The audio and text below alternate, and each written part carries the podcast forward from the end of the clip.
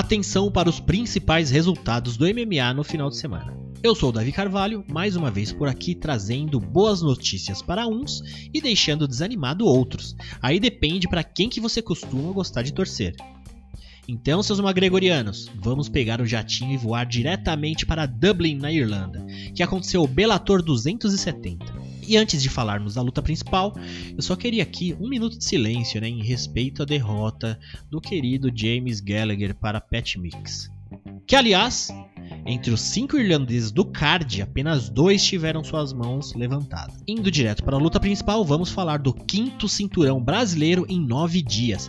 Patrick Pitbull, que disputava o cinturão dos leves, depois de que seu irmão Patrício abdicou do mesmo, para deixar Patrick conseguir sua revanche contra Peter Quilly.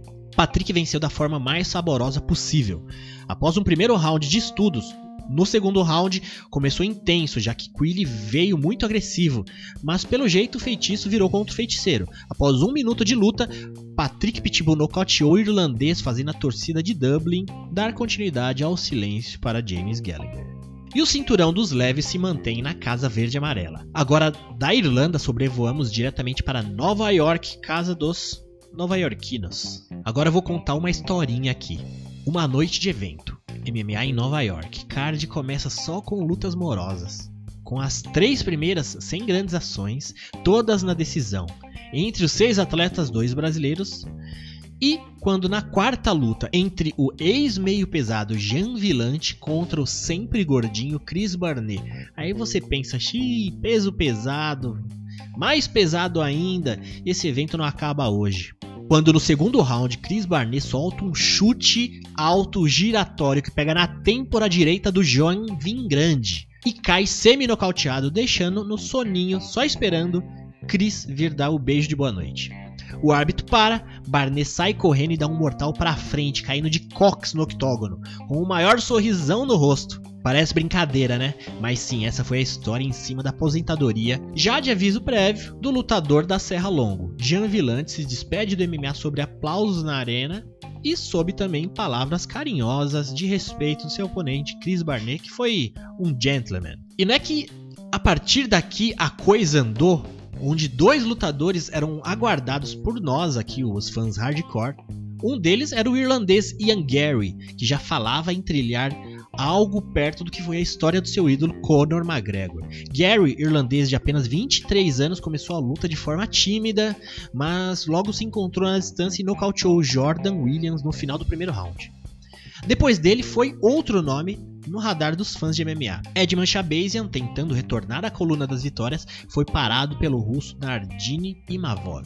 Após isso, o card preliminar fez seu papel um chevette a álcool, aquele que esquenta, esquenta e entrega no final, pois contou apenas com a estreia do brasileiro Alex Poitin, que vindo do kickboxing trouxe sua assinatura com uma bela joelhada voadora no segundo round, colocando o grego Andreas Michaelides para dormir no segundo round. No primeiro round, o grego ainda conseguiu grampear Alex, levar para o chão, mas a sua faixa preta de competidor de jiu-jitsu não foi suficiente para levar perigo a Potter. Vitória importantíssima para estrear com um pé direito e o joelho esquerdo do brasileiro na categoria dos médios. Chora Adesanya! Agora abrindo o card principal com o pé na porta, mentalize aquele ambiente escuro, uma névoa baixa, cheiro de enxofre, pois é hora de Justin Gate e Michael Chandler fazerem a primeira luta do principal. Em uma das lutas mais eletrizantes do ano, os dois pancadas não perderam tempo com o papinho não. Nos primeiros segundos iniciais já estavam se esmurrando como quem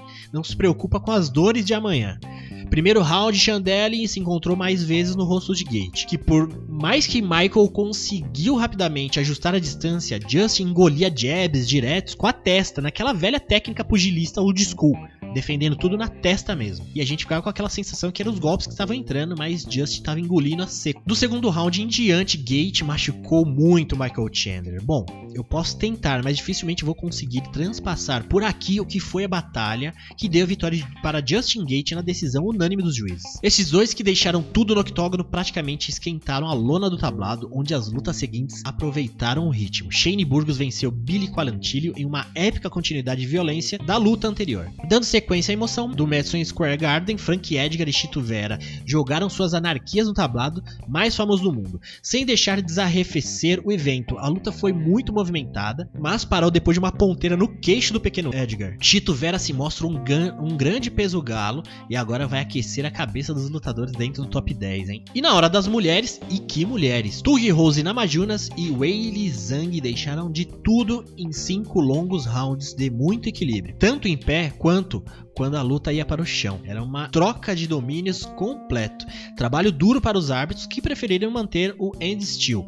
Rose Namajunas mantém o cinturão dos palhas do UFC. Indo para a cereja da noite, Kamaru Usman teve pela frente Colby Covington. Nessa segunda luta entre eles, em um período de quase dois anos, Kamaru passou sem grandes problemas pelo Chaos Covington, que, a meu ver, ele perdeu um pouco do seu maior diferencial, de um dos seus maiores diferenciais, né, que é o volume de jogo. Usman dominou o americano em tudo tudo que ele tentava e por pouco não terminou a luta antes da interrupção dos juízes. Mas depois de 5 rounds e a sova do trampista, o pesadelo nigeriano se mantém campeão e dá mais uma volta na chave que deixa fechado como número 1 um, peso por peso do UFC na atualidade. Bom, vou deixar o bônus aqui, mas já, já imaginamos quem, quem foi, né? Mas a novidade é que dessa vez foram 5 premiados e foram eles. Luta da noite: Justin Gate versus Michael Chandler. Performances da noite foram para Marlon Vera, Alex Poitin, Chris Barnett e Bob Green, que venceu Al Quinta em uma luta que nos, que nos faz pensar: será que o veterano Bob Green pode chegar numa disputa de cinturão em pleno aí 2021/2022? Bom, eu vou finalizar o Drops em um discurso de vitória do americano Bob Green que serve de inspiração para todos nós. Foi bem bacana. Ladies and gentlemen, referee Mark Goddard's called a stop to this contest at 2 minutes, 25 seconds of the very first round. Declaring the winner by TKO, Bobby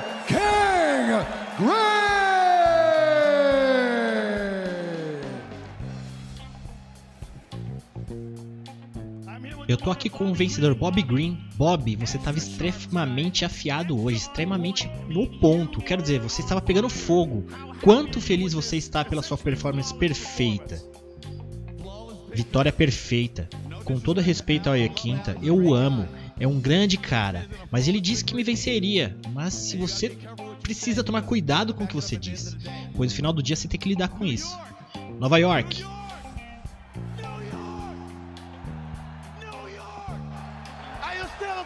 É claro que ainda estou em pé. Amo todos vocês e obrigado por me receberem. Estou me sentindo abençoado e muito honrado.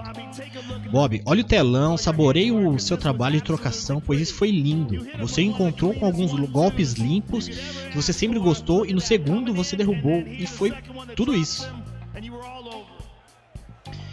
Se liga, eu poderia falar sobre isso o dia todo, mas você pode ver no telão. Mas eu quero dizer a todos aqui para impactar pessoas, inspirar pessoas, motivar pessoas.